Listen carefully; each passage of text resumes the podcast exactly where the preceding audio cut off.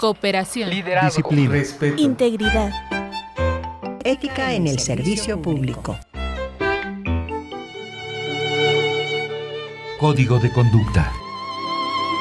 En palabras de Henry Thoreau, la moral no consiste solo en ser bueno, sino en ser bueno ante cualquier persona y circunstancia.